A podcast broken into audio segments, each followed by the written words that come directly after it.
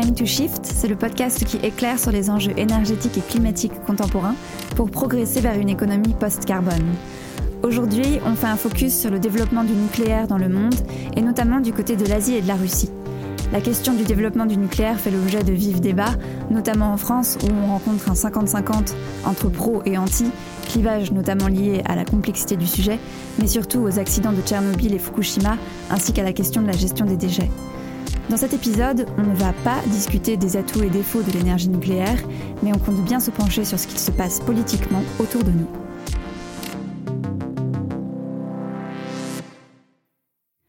Entre 2000 et 2018, la puissance nucléaire installée dans le monde a augmenté de 350 équivalents gigawatts. Pour vous donner une idée, ça fait plus 15%.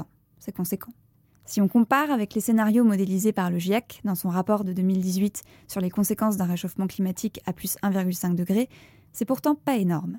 Le groupe d'experts a modélisé quatre trajectoires pour limiter le réchauffement climatique sous cette barre fatidique. Et dans chacune de ces modélisations, la production de nucléaire est censée être multipliée par 2 à 6 entre 2010 et 2050. Ça, c'est assez énorme. Rappelons que le GIEC ne conseille pas sur des politiques énergétiques, il formule des rapports et des scénarios. Ces chiffres vous donnent quelques ordres de grandeur. Pour revenir à nos moutons, les shifters, bénévoles du think tank The Shift Project, ont réalisé un dossier en cinq parties pour cartographier les différentes politiques du nucléaire dans le monde. Aujourd'hui, on fait le résumé de la deuxième partie sur l'Asie et la Russie. Nous en avons discuté avec la pilote de ce projet, Sylvaine, qui a travaillé dessus bénévolement avec une quinzaine de personnes sur trois ans. Elle est assez calée techniquement sur le nucléaire parce qu'elle travaille dans le secteur. Elle tenait à ce que ce projet ne soit surtout pas partisan et à travailler à partir de données publiques. Euh, ce qu'on a essayé de faire dans l'étude, c'est de regrouper euh, des faits sur les politiques nucléaires, donc des gouvernements ou des différents partis dans les pays qu'on a regardés, euh, et des opinions publiques quand on a réussi à trouver des sondages. Voilà pour un peu de contexte. Quelle est la place du nucléaire dans la région Asie ex-URSS Quelles sont les stratégies des différents pays autour de cette énergie? Prenez vos bagages, on ira jusqu'à l'Extrême-Orient. Commençons par Moscou. L'actuelle Russie est l'un des premiers gouvernements au monde à avoir lancé une production d'électricité nucléaire. Ils ont démarré en 1954. 30 ans plus tard, en 1985, 20 réacteurs sont en service en Union soviétique. On ne vous cache pas qu'en 86, l'enthousiasme est légèrement douché. C'est l'année de la catastrophe de Tchernobyl en actuelle Ukraine. Trois ans après l'explosion du réacteur nucléaire qui a révélé pas mal de faiblesses techniques, scientifiques, administratives, sécuritaires, l'Union soviétique s'effondre en 1989.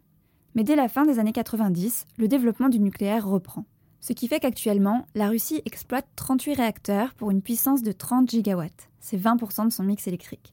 Pour comparaison, la puissance nucléaire installée en France est deux fois plus importante, avec plus de 61 gigawatts produits, soit plus de 70% de notre mix électrique. Attention à toujours bien faire la différence entre mix électrique et mix énergétique. Le nucléaire, en France, c'est plus de 70% du mix électrique, mais 40% de notre mix énergétique. La Russie est le quatrième producteur mondial d'électricité nucléaire et elle souhaite continuer à développer cette énergie. Son objectif, atteindre jusqu'à 80% de son mix électrique en 2100. Les gouvernants et l'opinion publique russe y sont largement favorables, 74% de l'opinion publique soutient son développement. La Russie souhaite aussi développer la filière à neutrons rapides. Sylvaine nous a donné quelques explications sur ces neutrons rapides qui sont en vogue dans pas mal de pays nucléarisés. Avec un réacteur à neutrons rapides, on peut extraire environ 100 fois plus d'énergie de la même quantité d'uranium naturel qu'avec un réacteur à neutrons lents. Et utiliser ce type de réacteur, c'est ce qu'on appelle boucler le cycle de l'uranium. Parce qu'on recycle un déchet d'un premier réacteur, qui est un réacteur à neutrons lents, donc on recycle le plutonium, pour l'utiliser comme combustible dans un deuxième réacteur, qui est un réacteur à neutrons rapides. Et dans un réacteur à neutrons rapides, on peut aussi recycler une partie des déchets nucléaires, ce qu'on appelle les actinides mineurs. Donc on résume, ces réacteurs dits de quatrième génération permettent de mieux rentabiliser l'uranium et de recycler certains déchets. On comprend que ça intéresse du monde dans le milieu. En France, il y a eu des réacteurs expérimentaux à neutrons rapides, mais ils ont été arrêtés essentiellement pour des raisons politiques sur le projet Superphénix et financières pour le projet Astrid. On part pour la Chine la Chine a commencé à produire de l'électricité nucléaire bien plus tard que la Russie. Sa première mise en production commerciale, c'était en 1993, avec deux réacteurs de conception française construits par EDF et Framatome. Aujourd'hui, la Chine, qui est donc la deuxième puissance économique mondiale, la Chine exploite 47 réacteurs et 70% de ces réacteurs ont été construits dans les années 2010, donc c'est assez récent. Mais ils ne représentent que 4% de la consommation électrique chinoise. Le mix électrique de la Chine aujourd'hui, c'est à 73% des énergies fossiles. Comme une des priorités est de rendre ce mix électrique plus propre, la Chine est un peu obligée de se lancer dans les énergies bas carbone pour limiter l'utilisation de ses centrales à charbon.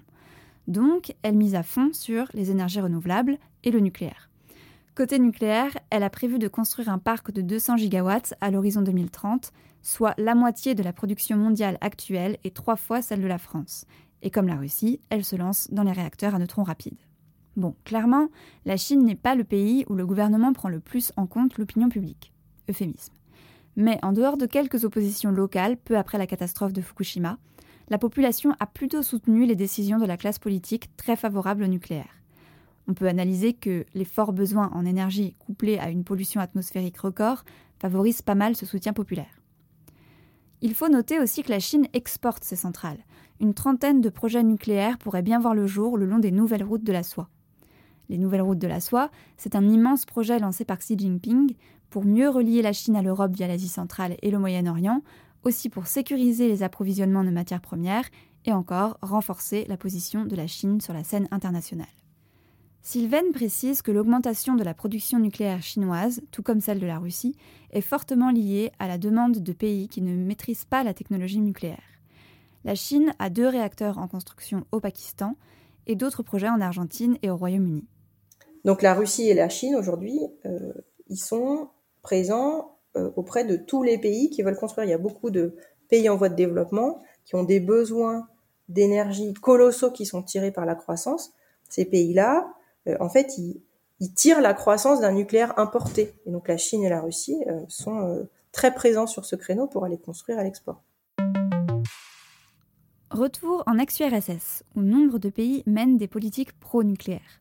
On compte entre autres l'Arménie, l'Ukraine, la Biélorussie et le Kazakhstan. L'Arménie a même décidé de prolonger la vie de son réacteur Metsamor, qui est considéré par l'Union européenne comme le moins sûr de la région. Malgré la catastrophe de Tchernobyl, le nucléaire compte pour 50% du mix électrique de l'Ukraine. Et c'est dans ce pays que se trouve la plus grande centrale d'Europe, à Zaporizhia. Le gouvernement compte construire 11 nouveaux réacteurs en plus des 6 existants. La volonté d'être indépendant vis-à-vis de la Russie et de son gaz pèse assez lourd dans cette décision. 50% de la population ukrainienne soutient l'utilisation du nucléaire. Côté Biélorussie, la politique du nucléaire est très récente.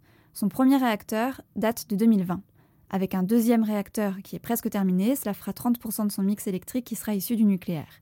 L'opinion publique est passée de 28% de soutien à 53% entre 2005 et 2012. Petit rappel géographique, la Biélorussie a une frontière commune avec l'Ukraine, tout près de Tchernobyl. Le Kazakhstan, qui est pourtant le premier producteur mondial d'uranium, n'a pas de réacteur en opération. Mais le gouvernement actuel souhaite développer cette énergie et projette de construire deux réacteurs pour 2025. Repartons côté Asie. La Corée du Sud était lancée sur un fort développement de son industrie nucléaire avec 24 réacteurs mis en service depuis 1978 quand a éclaté un sacré scandale. En 2014-2015, des affaires de corruption ont été révélées avec la falsification de certificats de sécurité de centrales nucléaires associés à des versements de pots de vin. Suite à cela, des constructions de réacteurs ont bien sûr été interrompues. Les accusés ont été mis derrière les barreaux et une nouvelle instance de régulation indépendante des organismes gouvernementaux a été créée. Mais la confiance a été sacrément érodée. Au point que, en 2017, quand un président démocrate a été élu, Moon Jae-in, la Corée du Sud a annoncé une sortie du nucléaire pour 2060. Le président a amorcé des arrêts de construction et des fermetures de centrales, mais aujourd'hui la situation est assez ambivalente. Malgré la politique officielle de sortie du nucléaire, le président a dû accepter de reprendre la construction de deux réacteurs qui avaient été stoppés suite à une recommandation émise par une commission de débat public type Convention citoyenne. Du côté de Taïwan, quatre réacteurs sont aujourd'hui exploités. Ils représentent 19% de la consommation électrique nationale. En 2016, la présidente de gauche a annoncé la sortie du nucléaire pour 2025 et deux réacteurs ont été arrêtés. Mais en août 2017, il y a eu un accident dans une centrale à gaz qui a un peu ralenti cette politique. 7 millions de foyers ont été impactés par un blackout. Et en 2018, un référendum a montré que 59% des Taïwanais étaient opposés à la sortie du nucléaire. Du coup, le gouvernement a supprimé l'échéance de 2025, mais il poursuit sa politique de sortie. Au départ, ce n'était qu'un doute, hier c'était une crainte, et aujourd'hui cela ressemble au premier souffle d'un vent de panique. Personne ne peut ce soir dire si l'on est oui ou non à la veille d'un désastre nucléaire de grande ampleur. Le 15 mars 2011, David Pujadas ouvre son JT sur une note dramatique.